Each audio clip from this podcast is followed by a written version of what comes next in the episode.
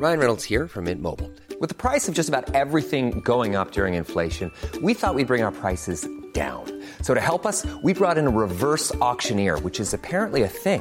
Mint Mobile unlimited premium wireless. Ready to get 30, 30, bit to get 30, bit to get 20, 20, 20, bit to get 20, 20, bit to get 15, 15, 15, 15 just 15 bucks a month. So, Give it a try at mintmobile.com slash switch. $45 upfront for three months plus taxes and fees. Promo for new customers for limited time. Unlimited more than 40 gigabytes per month. Slows. Full terms at mintmobile.com.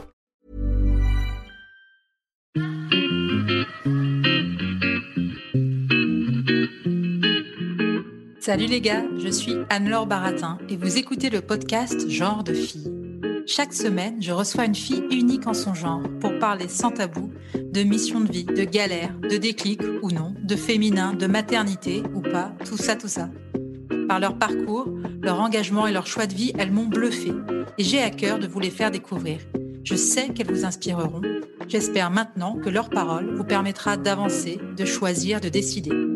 Et maintenant, place à l'épisode du jour. Bonne écoute Cet épisode a été rendu possible grâce à Baratin, etc. Baratin, etc., c'est l'agence de création éditoriale qui donne de la voix aux femmes. Aujourd'hui, au micro de Genre de Fille, je reçois Camille Emmanuel. Alors, c'est un épisode assez particulier pour moi, parce que j'ai découvert Camille Emmanuel grâce à une de mes sœurs qui me dit un jour Tiens, tu devrais lire son livre. Alors, son livre, ça s'appelle Lettre à celle qui lit mes romances érotiques et qui devrait arrêter tout de suite. Il est sorti en 2017. Effectivement, j'adore ce livre. C'est drôle, c'est bien documenté, j'adore. Je découvre alors que Camille Emmanuel est journaliste, spécialisée dans les questions de genre et de sexualité, mais qu'elle donc elle est aussi essayiste et romancière. Elle écrit notamment dans Les Inrocks ou pour l'Obs. Et puis, quelques temps plus tard, il y a un peu plus d'un an, elle sort un nouveau livre qui s'appelle Ricochet.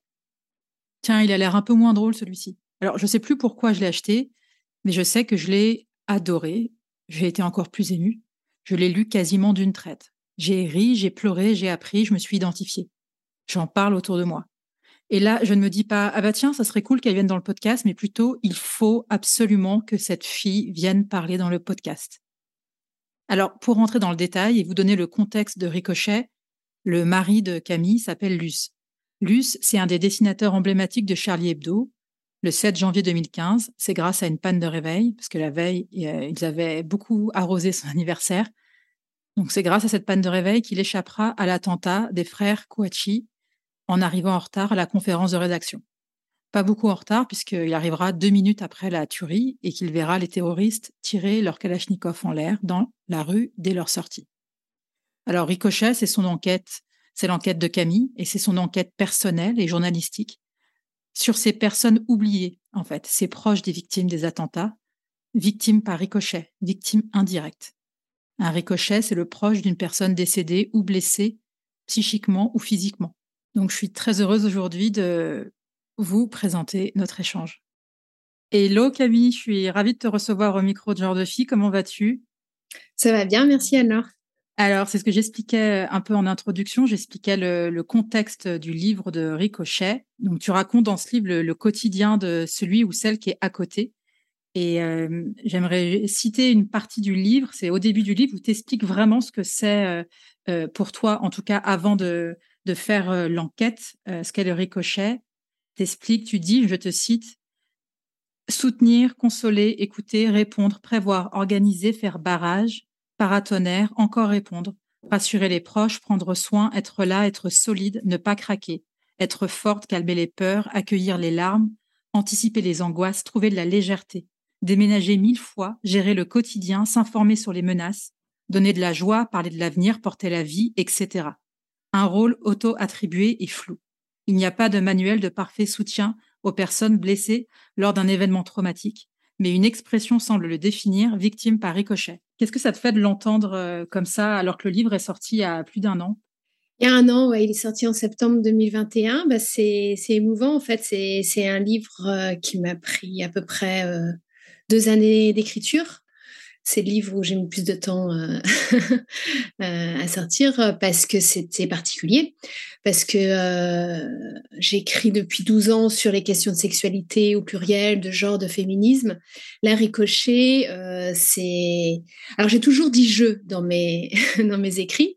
J'aime bien pouvoir prendre la lectrice et le lecteur par la main et les emmener en fait dans mes reportages et dans, sur le terrain et aller rencontrer euh, voilà, des, des personnalités pour, pour répondre à des questions. là, le jeu est, est forcément beaucoup, plus, beaucoup plus intime puisque voilà, il s'agit de, raconter le post-2015 euh, que j'ai traversé après euh, l'attentat contre Charlie Hebdo.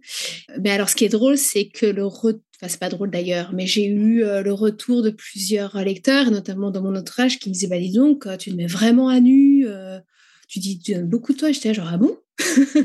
Et je pensais avoir mis une distance. Bon, j'ai mis une distance et il y a beaucoup de choses que je n'ai pas dites. Il y a des choses que j'ai écrites et que je n'ai pas publiées. Et du coup, j'avais eu l'impression de faire tout un travail, en fait, d'enlever de, justement les choses les plus intimes. Et malgré cela, euh, j'ai eu un retour de, euh, voilà, c'est, il y a beaucoup de, de, bah, de personnel et d'universel. Enfin, c'est le but aussi de cet ouvrage. C'est, c'est pas un récit témoignage, genre bonjour, je suis la femme de Luce, je vais vous raconter ma life. L'idée, c'est de pouvoir euh, ouvrir sur une enquête en disant, je suis pas toute seule. Je suis pas tout seul à traverser, à être proche de quelqu'un qui traverse un événement traumatique. Et donc, euh, allons voir euh, qui peut nous soutenir, euh, comment ça se passe et essayons de partager nos, expériences. Dans, le livre, justement, tu vas à la rencontre d'autres proches de victimes. Je pense notamment à Macy, qui a un, témoignage qui, est, hyper fort, parce que tu vas la rencontrer, c'est la femme de quelqu'un qui bossait à l'informatique chez Charlie Hebdo. Donc, tu vas à la rencontre d'autres proches de victimes, de psy, d'avocats, de sociologues. Donc, tu vas t'interroger sur ce qu'est être ricochet. Alors, on pourrait penser au début que ça va être un peu euh, hyper euh, théorique, et alors en fait, c'est hyper vivant parce que justement, tu donnes énormément de toi, tu racontes vraiment ton quotidien, il y a toujours beaucoup d'humour. Donc, quand j'ai fait des recherches en fait euh, sur toi et sur le livre, donc j'ai vu que tu en avais beaucoup parlé il y a un an.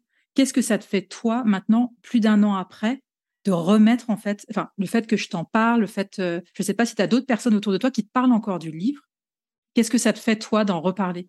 Bah, c'est assez émouvant parce que une fois qu'il est sorti, une fois que la promo était passée, donc ça dure euh, un mois à peu près, j'ai vraiment fermé le livre, j'ai rangé dans ma bibliothèque, enfin pas un parce qu'on reçoit des exemplaires d'auteurs, donc euh, j'en ai cinq, six là qui traînent. Euh, on a l'impression que j'ai une très belle bibliothèque grassée, mais en fait ce n'est que moi. Et, ce, jaune pâle est magnifique dans, dans, ma déco. Et de fait, j'ai eu besoin quand même de pas de clore ce dossier, mais de me dire, voilà, ça, je le mets, je mets de côté et euh, tout ce que j'ai voulu dire sur ce sujet, je l'ai écrit et du coup, euh, pas forcément de volonté après d'en parler, ce qui est plutôt positif.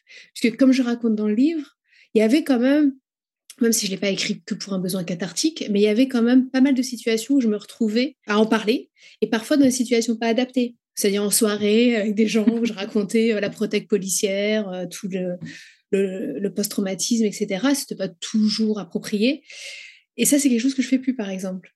Il y a quand même ce truc de, euh, c'est dans un livre, j'ai pris le temps en plus, enfin j'ai pas juste euh, jeté des mots comme ça, ça a été euh, évidemment retravaillé. Et du coup, l'ensemble, enfin même s'il y a des choses qui peuvent toujours bouger dans la vie, mais le principal de, ces, de ce que je voulais dire sur les ricochets est écrit. mais pour revenir sur ta question, il y a des gens qui ont mis du temps à l'ouvrir. Dans tes proches?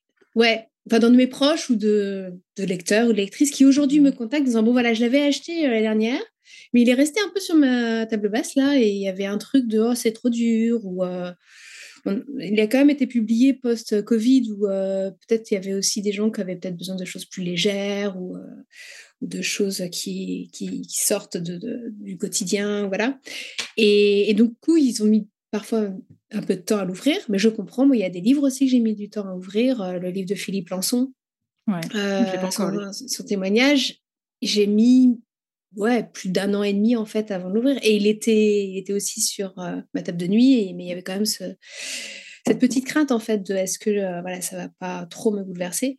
Et du coup, euh, bah, j'ai aujourd'hui euh, des retours. Euh, notamment, j'ai reçu cet été un mail très bouleversant de, la mère de, quelqu'un que j'ai interviewé dans le livre, d'un rescapé du 13 novembre. Il parlait, il parlait de sa mère qui était selon lui vraiment un, ricochet et elle a lu le livre en disant mais merci parce que vous avez mis voilà les mots sur sur beaucoup de ressentis et beaucoup de, euh, d'émotions et aussi euh, concrètement de symptômes euh, post-traumatiques.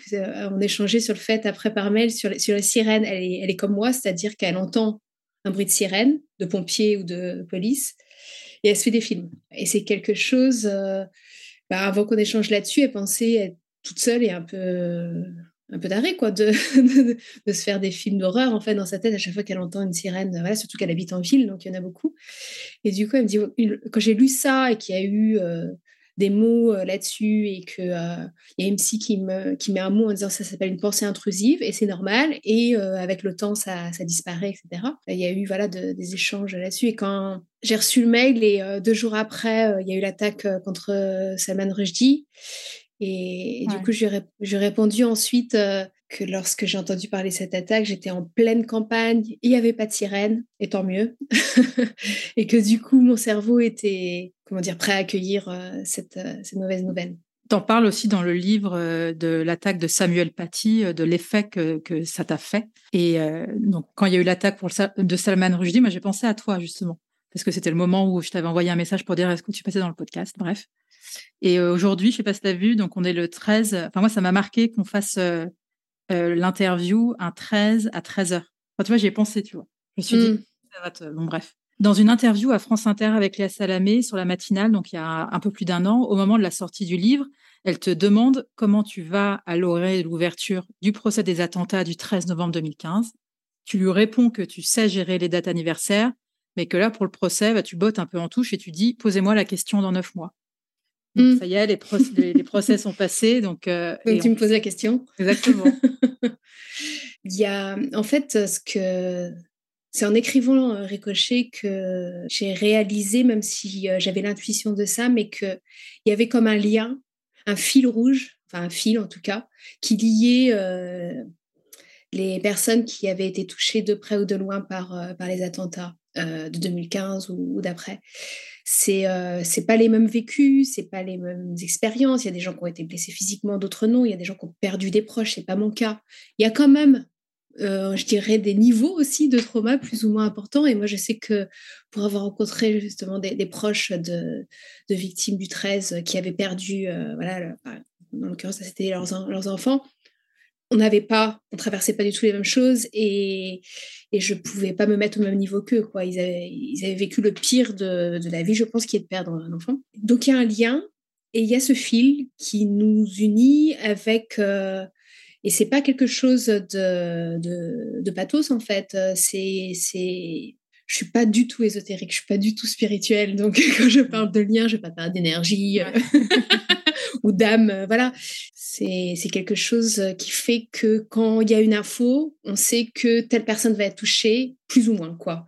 Et effectivement, quand il y a des choses qui sortent, euh, voilà, euh, par rapport au terrorisme, euh, bah, toi, tu peux penser à moi, moi, je, pense, je pense à d'autres aussi. Et ça arrive d'ailleurs parfois de s'envoyer des messages, genre bon, bah, j'ai vu qu'il y avait ça, j'espère que tu vas bien.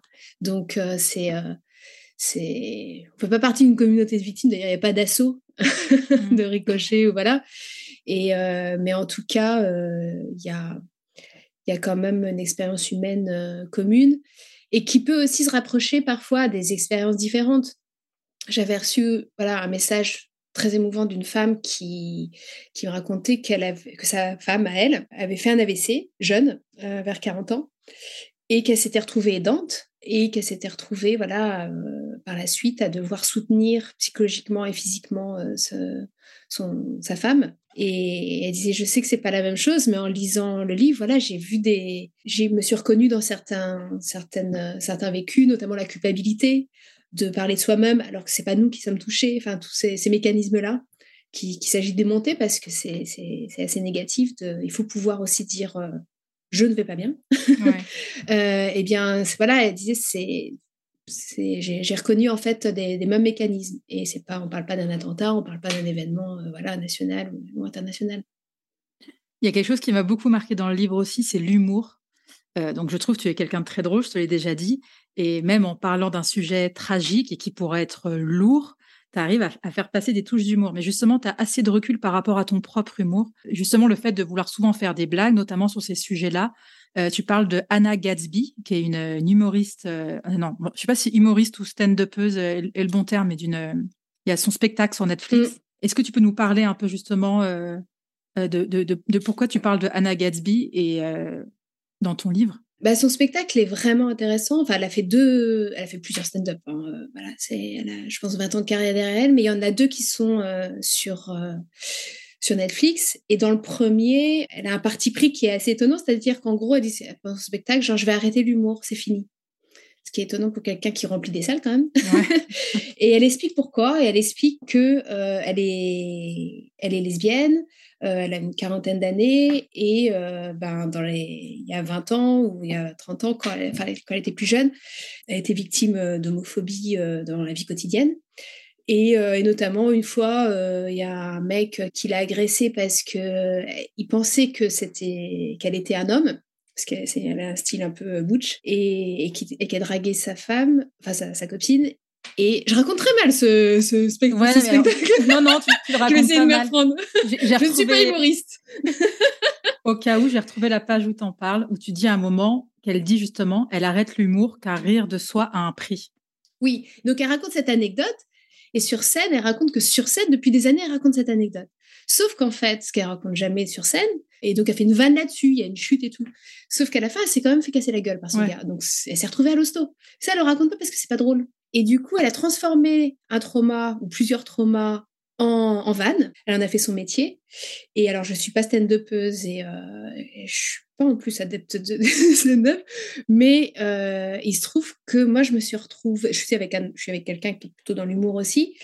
Et que ce soit lui ou moi, on s'est retrouvés parfois euh, dans des événements, des dîners d'amis, etc., à faire limite des sketchs quoi sur euh, sur ce qu'on avait traversé. Et du coup dans mon livre j'essaye de voir, d'analyser genre mais pourquoi? Pourquoi ce besoin de faire rire? Alors je sais pourquoi, c'est parce que on n'a pas envie de casser l'ambiance et puis parfois on a besoin de dire des choses, mais à travers l'humour on peut faire passer des messages sans que ça plombe la soirée et sans que les gens soient gênés parce que c'est dur d'entendre euh, des vécus euh, de souffrance, des vécus de, mal-être, euh, surtout dans nos sociétés où il y a quand même une injonction perpétuelle au bonheur et à l'épanouissement et à la résilience. Et donc, pour pouvoir dire à des proches, c'est compliqué quand même ce qu'on traverse, mais sans eux-mêmes les traumatiser, on utilisait, je dis on parce que c'est assez commun, on utilisait l'outil de l'humour Sauf que je me suis rendu compte que du coup, il y avait carrément un travail euh, limite mémoriel qui fait que euh, quelque chose que j'avais vécu de dur, je l'avais tellement raconté en mode oh oui c'est passé ça que je me faisais croire en fait que c'était c'était marrant mais alors c'était absolument pas marrant.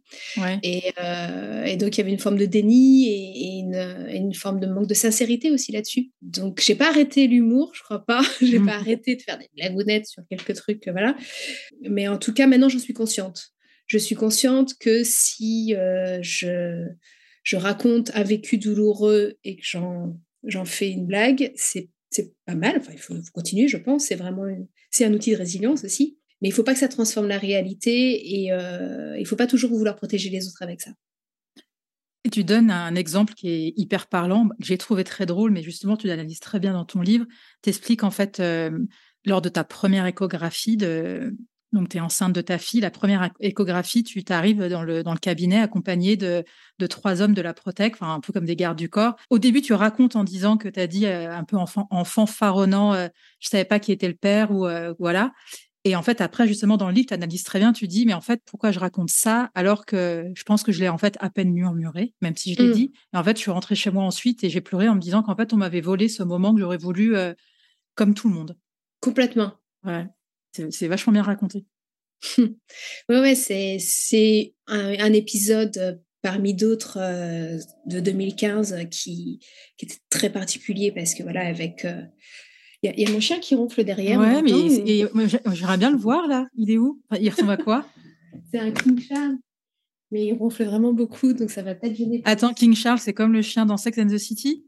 Ah bon? Non, tu sais comment elle s'appelle Elle n'a pas un King Charles, c'est celui qui a des longues oreilles comme ça? Ouais. Ma fille serait dingue, c'est son, c'est un de ses chiens préférés. ils, sont vraiment super. Ouais. Petite. vas-y, continue. oui, de quoi parler de King Charles. Ouais. tu disais que c'était un des épisodes de 2015 justement. Euh. Oui, assez, assez particulier parce qu'il y avait une très lourde protec de voitures, euh, de voitures de flics euh, surarmées, etc.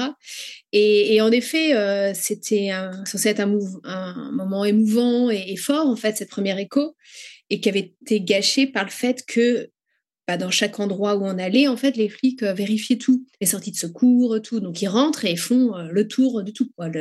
Et donc, c'est absolument pas discret, mais surtout, ça mettait dans un état de stress aussi, de stress, de paranoïa, de devoir un peu s'excuser auprès des gens, genre, je suis désolée, euh, voilà. Et donc, j'ai transformé ça en anecdote, genre, et vous avez pas la dernière?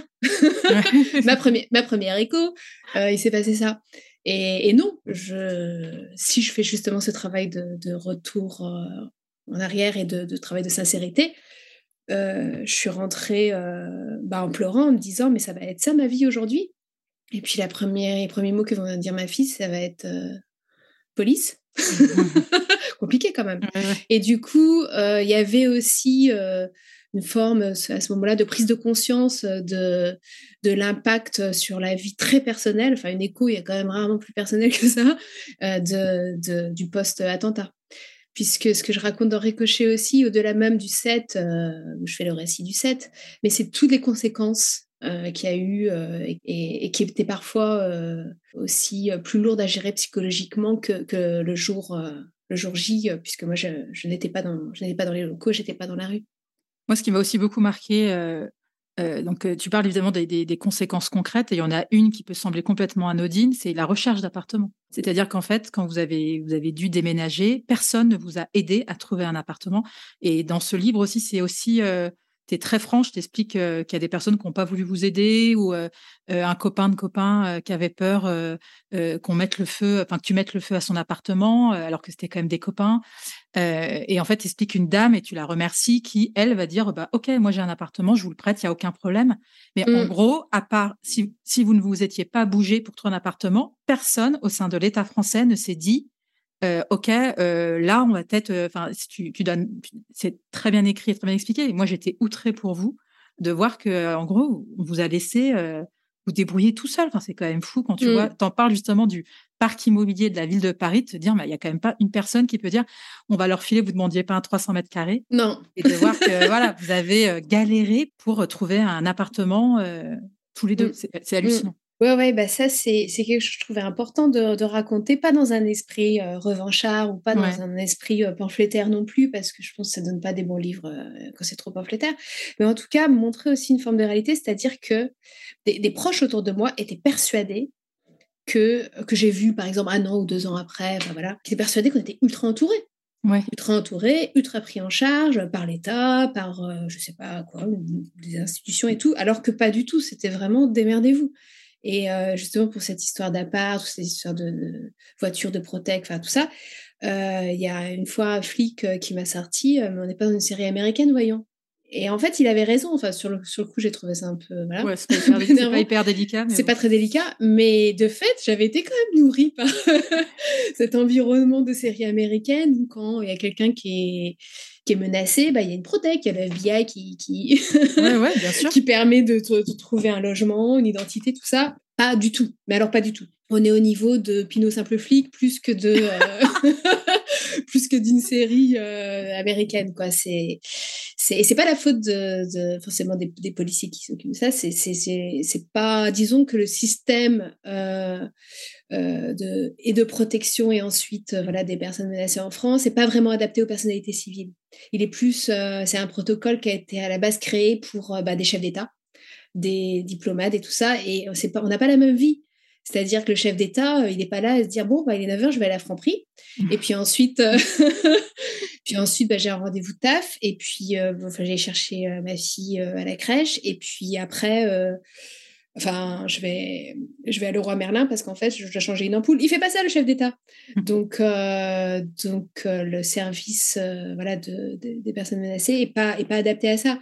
Ça m'arrive souvent, de, depuis quelques années, de penser à Mila, qui est qui est sous protection policière et qui a quand même, euh, voilà, maintenant elle doit avoir 20 ans, mais depuis ses, 17-18 ans. Et ben, je lui avais écrit d'ailleurs une lettre quand j'ai sorti Ricochet en disant Bon, je ne sais pas si les proches autour de toi s'estiment être ricochés de ce que tu as vécu. Mais en tout cas, pour une gamine de, de 17-18 ans, mais c'est totalement invivable c'est une catastrophe quoi et puis le fait qu'elle puisse plus euh, utiliser son, son, téléphone tout ça enfin moi je suis partie d'une génération où euh, bah, le fait que je puisse pas sur Insta par exemple faire de story en disant coucou je suis là parce que je peux pas. Ouais. ah, tu peux toujours pas. Non. Non non, je le fais pas. Et euh, bah ça me porte préjudice parce que plus on fait ça sur Insta plus on a d'abonnés et que voilà il y a une espèce de hein. mais j'en souffre pas j'ai vécu 30 ans de ma vie sans faire ça, quoi. Donc voilà, je pense souvent à Mila où quand même, c'est quelqu'un qui est très connecté et qui a besoin aussi de, je pense, de ça, de ce, du soutien de sa communauté, tout ça. Euh, ce fait que ce soit impossible, ça doit, ça doit être très compliqué. J'ai dérivé sur Mila, mais je sais pas si. C'est pas grave. Tu parlais surtout, tu parlais du rêve américain, enfin pas du rêve américain, mais tu, parlais du policier qui te disait on n'est pas dans une série américaine. Ça me donne une excellente transition. je sais pas si elle est excellente, mais ça me fait penser justement que euh, un moment dans le livre, tu en parles très bien aussi, il y a donc euh, ton mari, Luce, qui passe dans l'émission dans le grand journal avec Madonna. Et en fait, euh, t'expliques que tu t'imaginais, enfin, tu, tu, te moques de toi-même en disant, euh, tu, tu, tu, tu t'engueules un peu avec lui en disant, mais attends, je comprends pas, c'était ridicule cette séquence. Moi, je, je connaissais pas la séquence, donc je suis allée la voir sur Internet, c'est quand même drôle. Et en fait, t'expliques que tu t'imaginais euh, que Madonna allait peut-être t'aider à trouver un appartement euh, euh, à New York. J'ai trouvé ça génial. Je le raconte super bien. Tu, tu, réalises en fait que tu as tellement envie de partir ou de bouger que tu t'es dit qu'elle allait peut-être se sentir concernée, qu'elle allait peut-être vous aider, alors qu'en fait, ça reste de la télé et que. Mmh, mmh.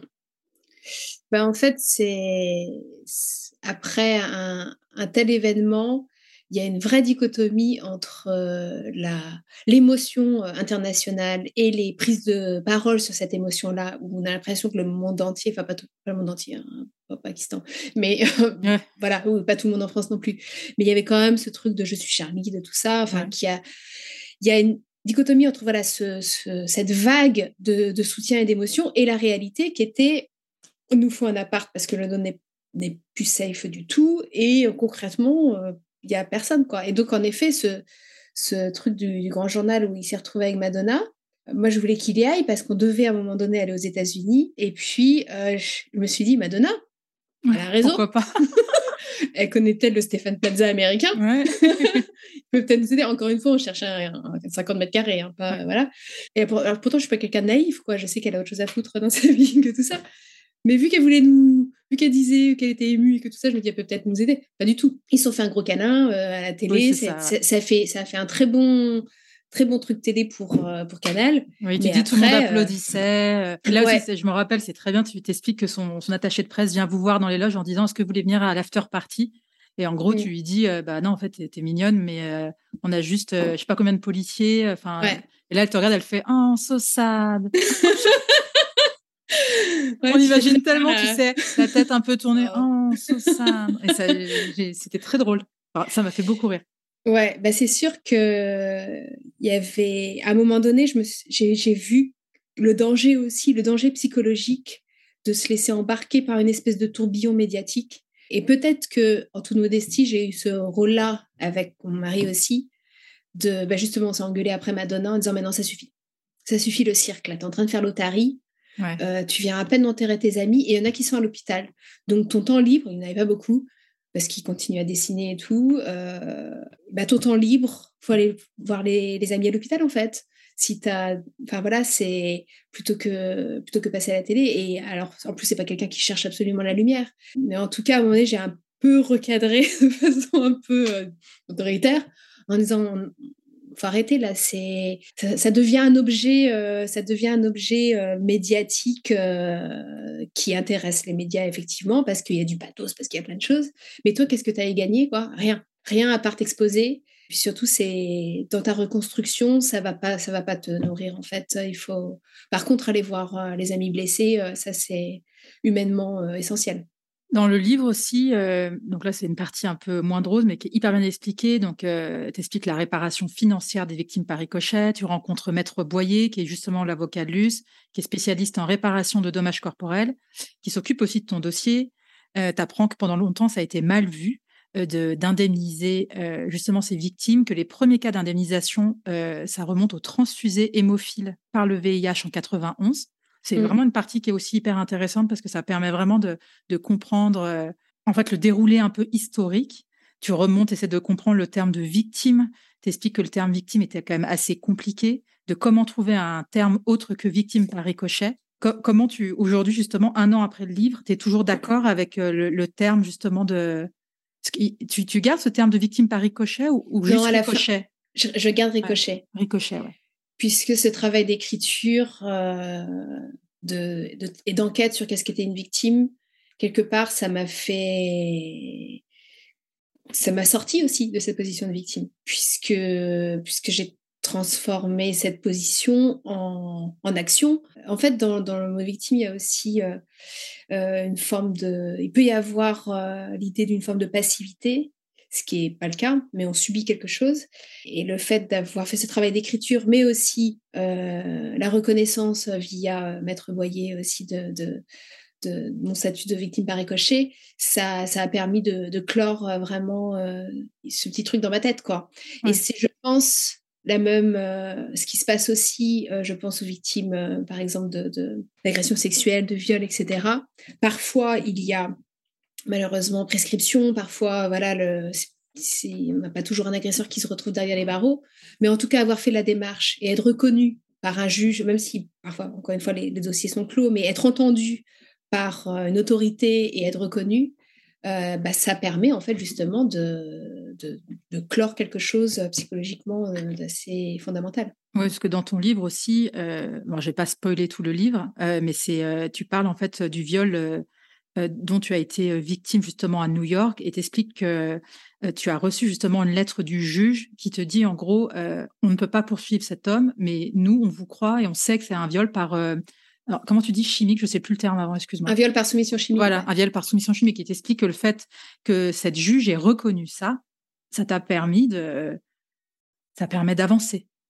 Oui, mmh. Ouais, tout à fait. Et c'est vraiment quelque chose, euh, je pense, euh, qu'il faut qu'il faut pouvoir entendre dans les processus euh, de plainte ou, ou en tout cas quand, quand, on cherche une reconnaissance en tant que victime, c'est pas pour porter une médaille en disant bonjour, je suis victime. Parce que c'est pas cool en fait d'être victime. voilà, c'est pas. Il y a peut-être très rarement des personnes qui se sont très contentes de l'être, mais c'est un problème psychologique hein, de voilà de, pouvoir euh, être reconnue euh, absolument euh, comme celle qui souffre, enfin sur le podium des personnes qui souffrent sur Terre. Mais si on est à peu près équilibré, non, c'est pas c'est pas un statut qu'on recherche, ni socialement ni individuellement, mais une reconnaissance quelle qu'elle soit, que ce soit par par un avocat, par euh, un juge ou par une institution, en l'occurrence, moi, c'était le, Fonds de garantie d'indemnisation de, victimes de terrorisme, il y, a, il y a, quelque chose qui est acté, il y a quelque chose qui, qui est reconnu, c'est vraiment reconnaître euh, voilà, un parcours et, une expérience euh, traumatique. Et puis, et puis après, on peut vraiment se reconstruire, je pense. Après, encore une fois, chacun et chacune est libre dans, dans, son, dans sa façon, euh, dans son parcours de résilience. Il n'y a pas de modèle non plus. Un exemple, pour revenir sur, sur, sur le sujet de Ricochet, mais Luz s'est pas portée civile au procès de Charlie Hebdo, alors que voilà, beaucoup de personnes l'ont fait de façon juste et ça faisait partie de leur processus de, de, résilience, de pouvoir assister au procès, de pouvoir être ensemble, etc. Lui, pas du tout. Et il n'y voilà, avait pas de bonne mauvaise façon de, s'en sortir. Je pense que quand on parle de, reconnaissance, euh, elle peut, prendre plein de formes. Lui, le fait d'avoir écrit aussi euh, deux, livres qui parlent de, Charlie, il y a une reconnaissance, une écoute et une, façon de transformer son vécu euh, via les lecteurs qui, qui, ont, lu Catharsis et, et Indélébile. Ouais. J'en ai lu aucun des deux. Mais euh, ce qui est marrant, c'est que euh, le gros livre sur lequel est posé mon micro, c'est le Vernon Subutex euh, avec ses dessins de Luz et des pentes. Mmh. le premier tome, parce que je n'ai pas encore acheté le second. Mais bon, quand je disais dans l'introduction, je dis à un moment que je me reconnais dans le livre, et il y a notamment quelque chose qui m'a énormément parlé, c'est que tu parles du pouvoir d'immunité.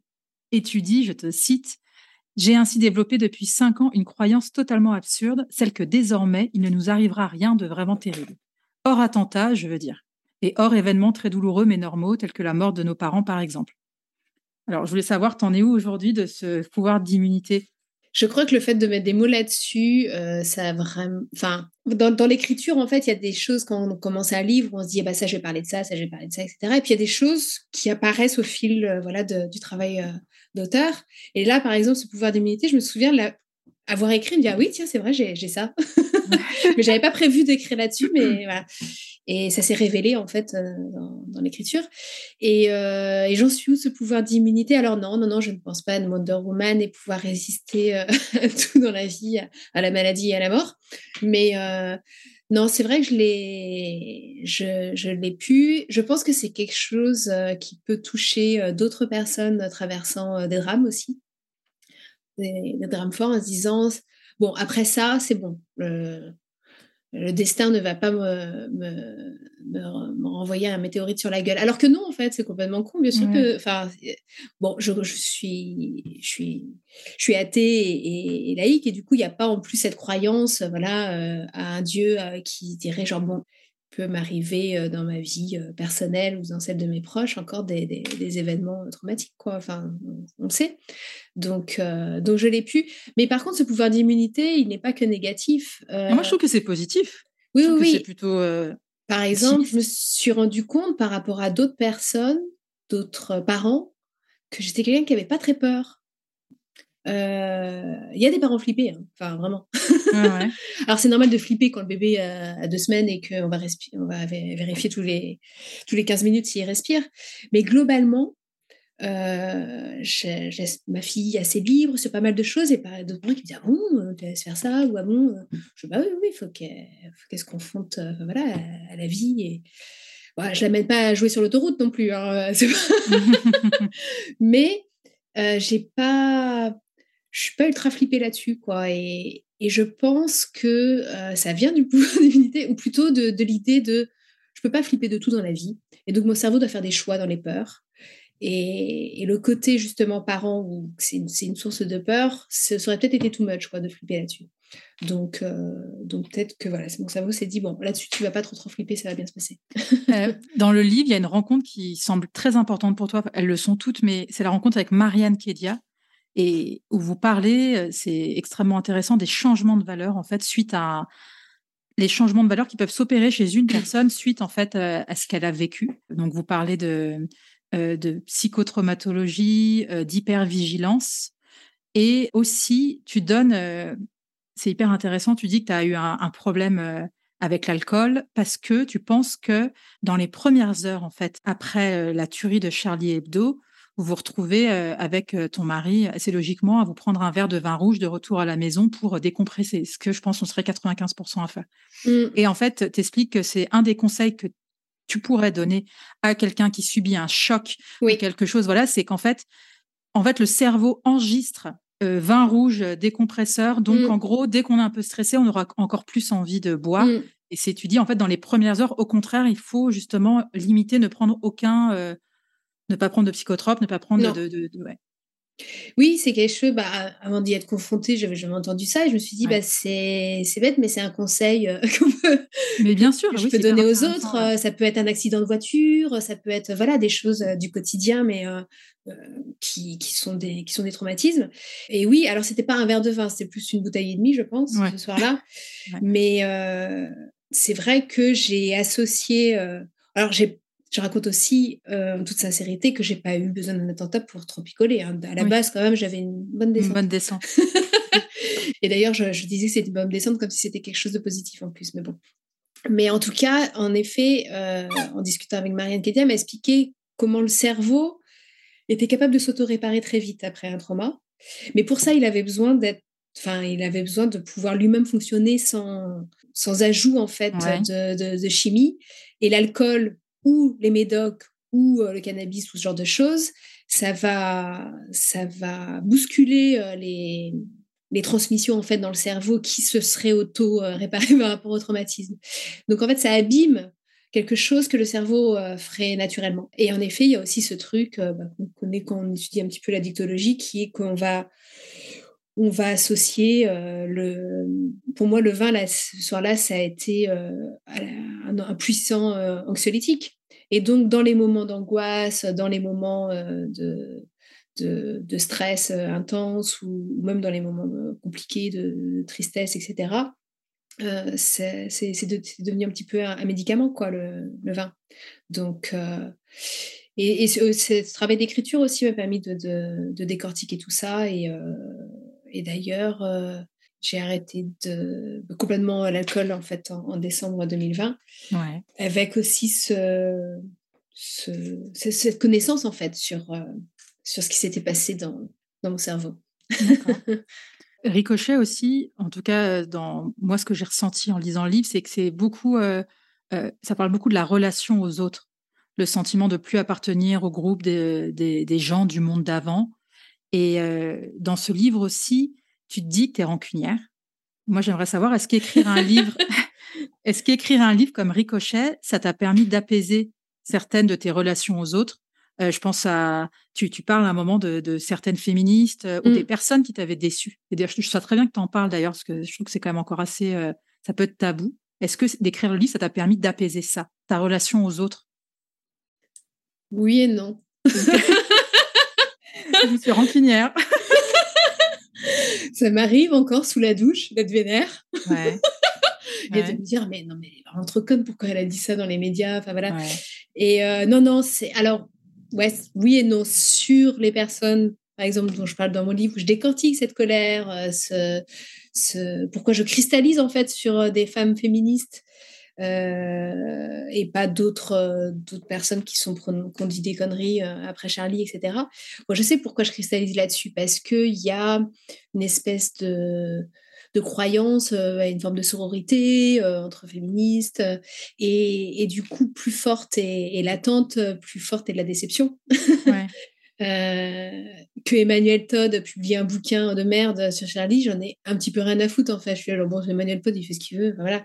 Quand ça fait partie d'un cercle où a priori intellectuellement et politiquement on s'en tirait euh, en proximité, là il y a, y, a y, y a de la colère, ouais.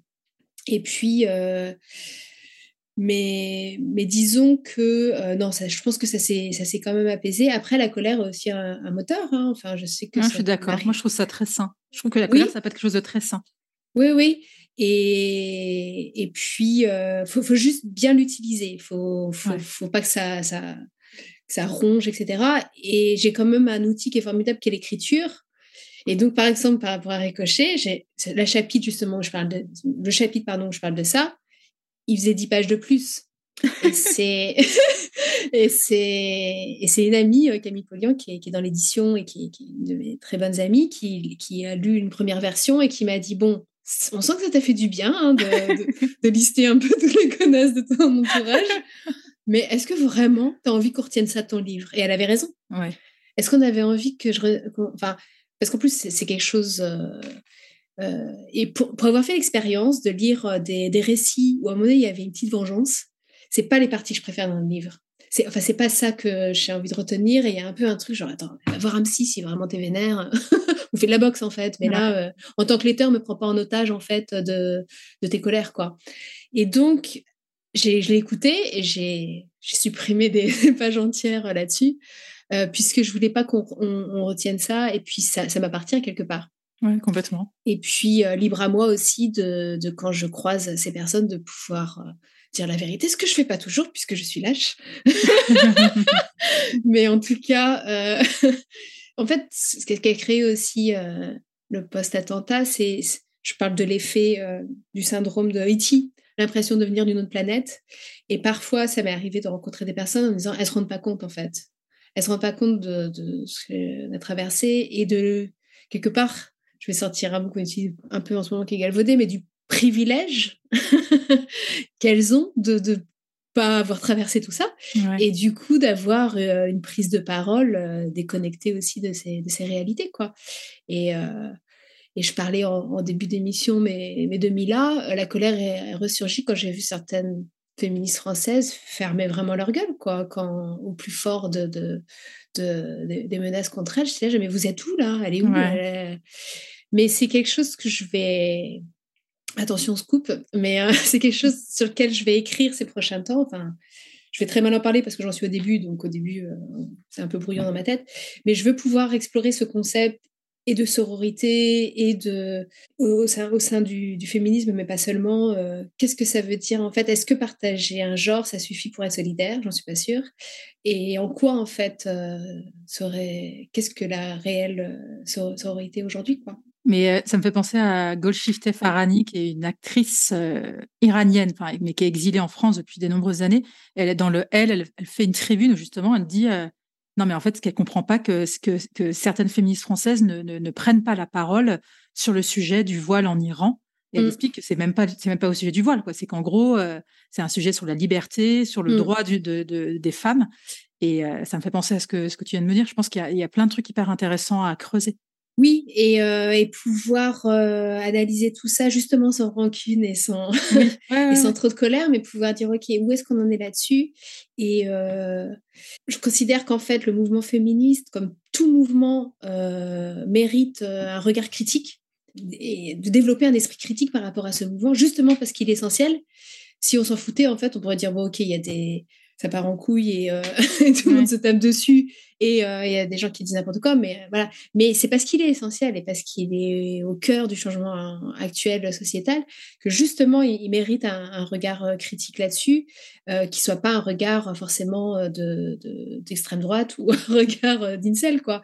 Mais un, regard qui permet de dire il n'y a pas un féminisme il y a des féminismes mais au sein au sein au sein du mouvement où sont où sont nos priorités et, comment on peut faire en sorte de voilà de ne pas se voiler la face? Parce que si, si, on se voile la face en disant on est toutes sœurs, on se tient par la main et, euh, et on fait des soirées sorcières avec des bougies et des...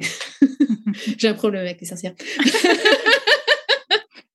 en faisant des incantations et des soirées astrologie, là, on va droit dans le mur. Là, là, là je pense que c'est compliqué. Et en plus, il y a pas mal, si on privilégie ce, ce regard-là, qui est caricatural, je euh, on va exclure plein de gens, hommes et femmes, qui vont se dire ok, c'est un truc entre elles et on va pas y participer quoi. Alors que euh, on le sait, on a on a des alliés et des alliés masculins et on, a des et je pense qu'il y a pas mal de, de, personnes, même des jeunes femmes avec qui je discute, qui qui aujourd'hui euh, qui, qui, ont un discours féministe, qui ont une pratique même féministe dans leur quotidien, etc., mais qui ont du mal encore avec le fait de s'affirmer comme ça, puisque euh, médiatiquement sont représentées euh, des figures, euh, pour le coup, qui ont un discours qui manque de complexité.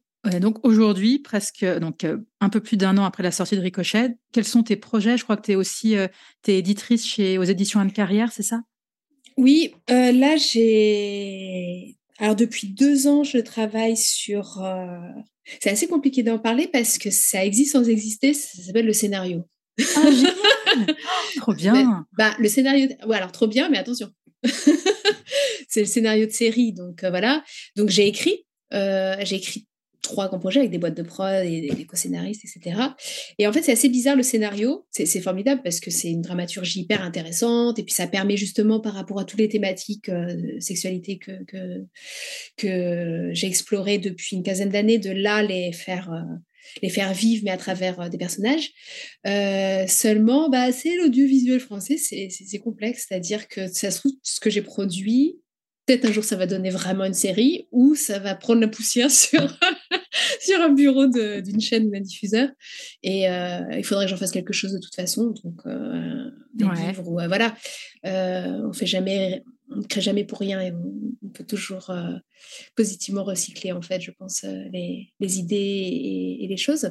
Mais euh, donc là, je, suis toujours voilà, dans, cette dynamique-là. Et puis, j'ai envie aussi de retourner sur le terrain, mais pas forcément journalistique. et je travaille voilà, avec, que ce soit le planning familial ou des choses comme ça, pour des interventions où, où je peut euh, voilà être euh, et dans le conseil et dans le et dans l'information et tout ça sur, euh, sur des problématiques de santé sexuelle, mais, mais pas forcément pas forcément faire des reportages, mais en faire autre chose quoi. Et je sais voilà intervenir dans les lycées, tout ce travail de, de rencontre, parce qu'en fait c'est ce qui manque le fait de plus faire de reportages, au-delà du fait que c'était marrant. Mmh. Euh, c'est aussi, euh, c'est aussi rencontrer des gens que sinon je ne rencontrerais pas. Et, et je pense que ma plume, enfin mon écriture, elle se nourrit de, elle se nourrit de terrain, elle se nourrit de il y a des auteurs qui sont capables euh, d'écrire, enfin d'écrire des livres en s'inspirant d'autres livres ou de ce qui se passe sur Internet et tout. Moi, je sais que les déclics et les idées viennent euh, dans les dans les dans les rencontres et donc sur le terrain. Et puis l'écriture toujours. Euh, donc voilà, ce projet sur c'est la problématique est pas est pas encore bien bien posée, mais sur sur les questions justement de, de sororité, parce que euh, pour finir là-dessus, mais euh, mon livre euh, où j'explorais en fait le féminisme sex positif, les questions d'éducation sexuelle, tout ça, c'est Sexpowerment et ça date de 2016. Et en fait, il s'est passé énormément de choses depuis 2016. Vraiment, le, monde a changé. Mm. il y a eu MeToo, donc déjà le monde a changé. Et puis, voilà, il y a eu une explosion aussi de, de, contenu sur, sur, les, sur les sexualités féminines, sur tout ça, à tel point que moi, j'ai eu une forme à un moment donné de, de rejet Genre, j'en pouvais plus Enfin, si quelqu'un m'expliquait encore une fois comment était fait clitoris, euh, j'en pouvais plus, quoi. J'étais là, genre, non, mais il faut avoir vécu dans une grotte sans wifi pour ne pas savoir à quoi il ressemble et euh, exactement euh, ce que c'est. Et mais parce que voilà, j'étais aussi, je pense que je suis dans une position où, où je reçois beaucoup d'informations là-dessus et donc une forme de lassitude là-dessus. mais, mais, mais tout ça reste très positif. Il y a une, il s'est passé, voilà, de, autant sur les réseaux qu'en podcast, euh, dont le tien, mais aussi euh, sur, euh, en librairie. Il y a eu beaucoup de choses. Et du coup, je me suis posé la question de me dire que je ne peux pas porter grand-chose. Tout, tout, est en train d'être dit par aussi des nouvelles générations. Et dernièrement, je me suis dit, si, si, j'ai quand même des choses à dire. bah, tant mieux, j'ai hâte de le lire. Ben c'est, voilà, ça ne sera pas tout de suite, mais, mais c'est un, un travail en cours. Alors, on va passer aux petites questions de la fin. Euh, j'imagine que tu connais Annick Cogent, journaliste au Monde et qui fait des portraits de femmes et qui demande à ses invités de compléter la phrase Je ne serais pas arrivée là si. Donc, à ton tour, Camille. Je ne serais pas arrivée là si euh, j'avais pas eu ma grand-mère, qui est une femme euh, qui a divorcé euh, au début des années 60 en Bretagne et donc, ces deux éléments d'information donnent un peu le contexte euh, assez dramatique, c'est-à-dire années 60, Bretagne, d'un mari violent et euh, avec quatre enfants. Et en fait, euh, elle, a, elle a dit stop, voilà, elle est partie et c'était très courageux.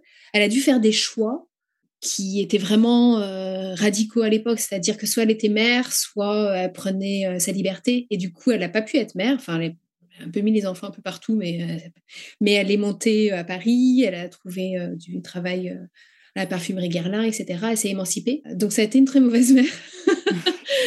Et, mais par contre, c'était une chouette grand-mère parce que parce qu'elle a pu me véhiculer de façon, enfin, le fait d'exister, de me raconter son parcours de vie et tout ça, elle a pu me véhiculer des valeurs féministes fondamentales, notamment l'autonomie financière. Euh, donc, ce qui étaient vraiment des problématiques de la première et deuxième vague féministe, mais qui sont encore actuelles. C'est-à-dire que si aujourd'hui on dépend de son partenaire euh, ou de sa partenaire euh, financièrement, on ne peut pas partir en fait. Enfin, Et il faut pouvoir rappeler en fait, même si on est sur la quatrième ou cinquième vague, il faut pouvoir rappeler les combats de, la première et la deuxième. L'IVG en fait partie, l'autonomie financière en fait partie, et, ces, ces droits peuvent être toujours remis en cause. Et donc ma grand-mère, elle m'a alors, c'est pas un modèle tout à fait de vie parce que j'espère être une meilleure mère. Mais la mère parfaite n'existe pas, Camille, Non, non, non, absolument pas. Elle sera tout aussi névrosée. Oui, exactement.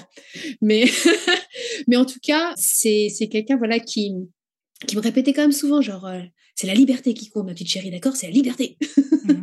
et quoi que tu fasses, faut que tu sois libre et que tu dépendes jamais d'un homme et que voilà, c'est et c'est vrai que j'ai toujours sa petite euh, sa petite voix euh, dans ma tête et autre chose, c'est que c'est quelqu'un aussi qui arrêtait pas de me dire que il fallait que j'aille à Paris à un moment donné. C'est là que ma vie allait être transformée. Parce qu'elle, c'était ce qu'elle avait vécu.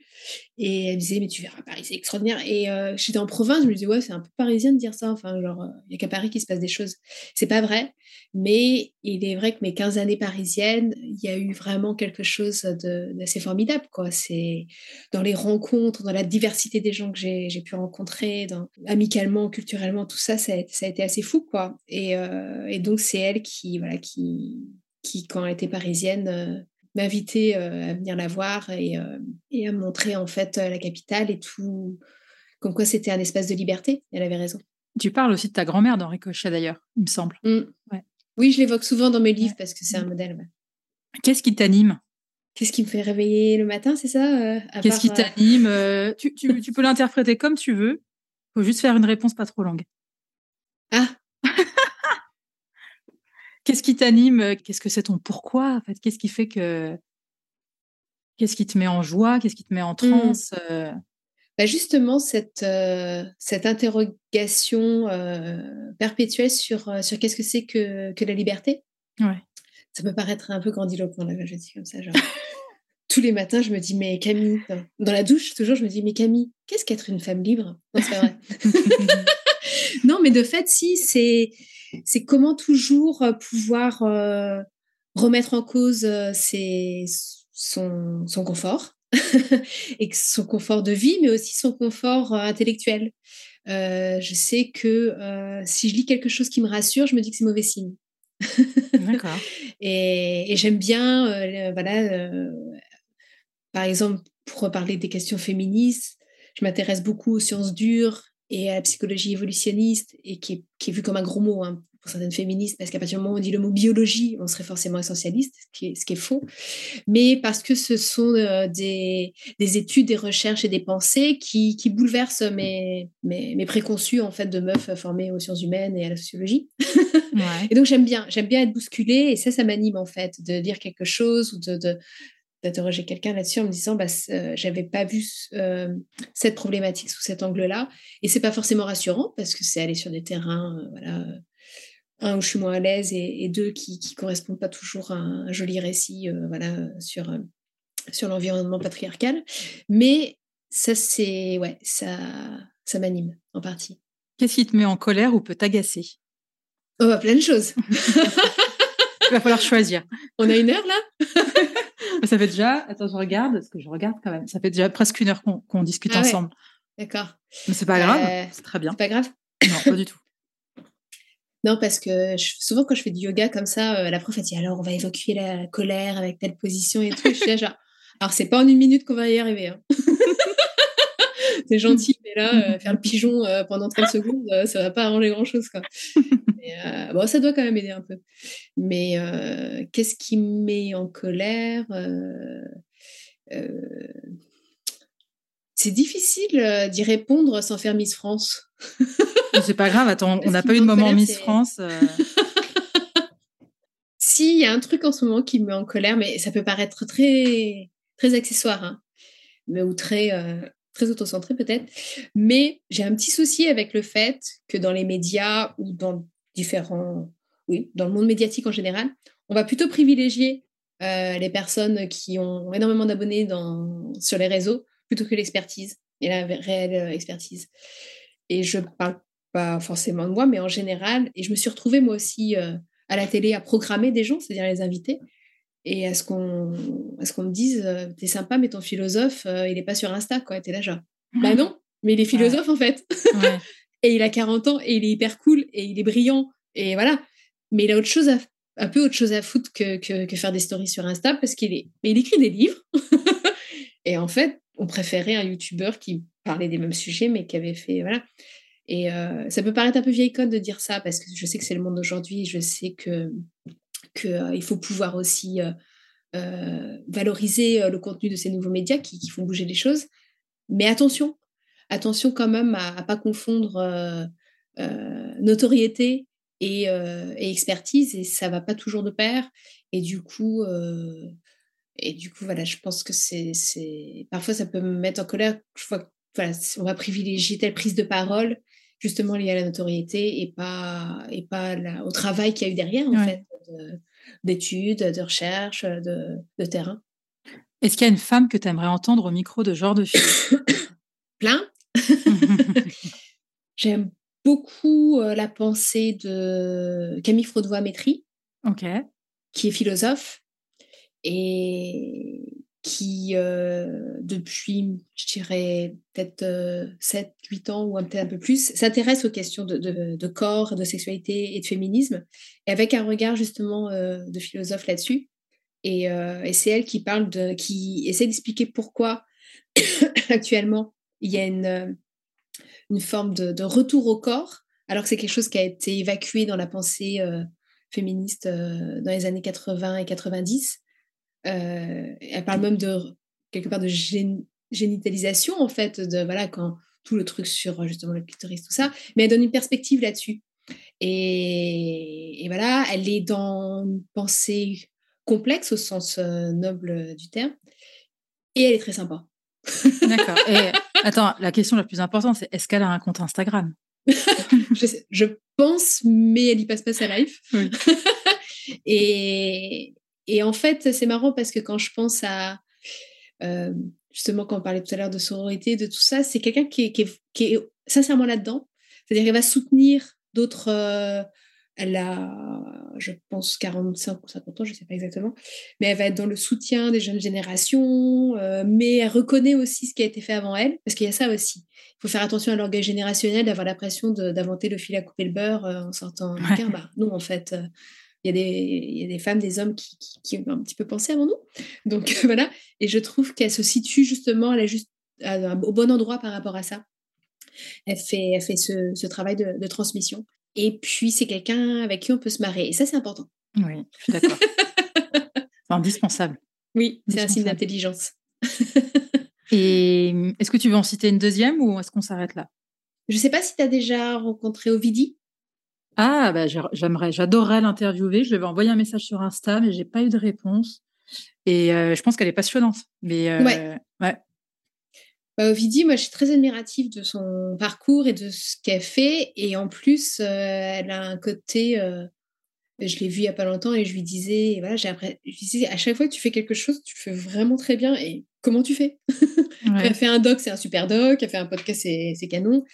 Et, Bon, derrière, il y a beaucoup de boulot. Hein. C'est, pas non plus comme si euh, toutes les portes du monde euh, étaient ouvertes et euh, elle a dû voilà, se battre aussi pour, bah, pour arriver à, à, produire tout, tout, ce qu'elle fait. Mais en tout cas, voilà, je trouve que c'est quelqu'un qui, de ma génération pour le coup, mais qui, qui apporte sur différents supports beaucoup de choses. quoi. Et pareil, elle est très drôle. D'accord. Donc, elle, est très, drôle. Elle peut paraître pas drôle parce qu'elle peut elle a, elle, est impressionnante. exactement. Et, et c'est assez drôle parce que euh, mais c'est un peu comme Virginie Despentes, c'est-à-dire que quand on la connaît pas, on peut dire genre waouh, impressionnante. Mais en fait, j'ai envie de dire pas du tout, évidemment. Voilà. Mais en tout cas, euh, non, ce sont des femmes euh, absolument humaines et chaleureuses et drôles. Euh, mais il y a aussi euh, il y a aussi le et d'ailleurs tous les deux punk en plus dans leur dans leur passé dans leur prise de position et qui ont qui ont ce qui doivent aussi se, se, protéger euh, médiatiquement contre c'est une forme c'est une forme de protection contre la timidité aussi d'apparaître comme ça impressionnante. Et je le comprends. Merci pour tes recours qui sont hyper intéressantes. La petite question de la fin que je pose à toutes mes invitées, quel genre de fille es-tu? Ça, tu l'interprètes comme tu veux. J'aurais dû préparer cette émission. quel genre de fille je suis? Je suis une introvertie qui a choisi un métier d'extravertie et qui essaie de se démerder avec ça. Bah, c'est une, belle définition. Euh, j'étais une petite fille qu'on rangeait dans, le, dans la case euh, sage, euh, un télo qu'on pose dans un coin avec un livre et qui bouge pas pendant trois heures et qui s'est un petit peu émancipé aussi euh, de cette case-là dans la vie, quitte à faire un peu n'importe quoi des fois, hein, me dire regardez, je fais des reportages BDSM à Berlin, que je suis pas, mais mais c'était du chouette n'importe quoi quand même, ou en tout cas voilà c'est quoi, que donne euh, l'avenir, et je ne sais pas si je continuerai toute ma vie à écrire sur la sexualité, sur tout ça. Enfin, peut-être qu'à un moment donné, j'aurai envie de faire autre chose, mais essayer de rester curieuse là-dessus. Voilà, je, je, conclue très très mal euh, cette phrase, mais c'est pas, pas évident. Mais je crois que j'ai répondu. Tu as, très bien répondu. Merci Camille pour cet échange et lisez le livre Ricochet et même celui dont je, dont je parlais en introduction, euh, que j'ai beaucoup aimé aussi. Merci beaucoup Camille et puis euh, bonne chance pour tes projets. À bientôt. Merci, à bientôt. Merci d'avoir écouté cet épisode, j'espère qu'il vous a plu. Si c'est le cas, partagez-le autour de vous et sur les réseaux sociaux. N'hésitez pas non plus à laisser un avis positif à propos de Genre de Filles sur vos applications de podcast. Pour ne rien manquer de Genre de Filles, suivez-moi à Anne-Laure Baratin sur Instagram. Si vous avez des compliments, des critiques ou des réflexions, n'hésitez pas. Merci à Marvin Marchand pour la musique du générique. Bonne semaine et à très vite. Salut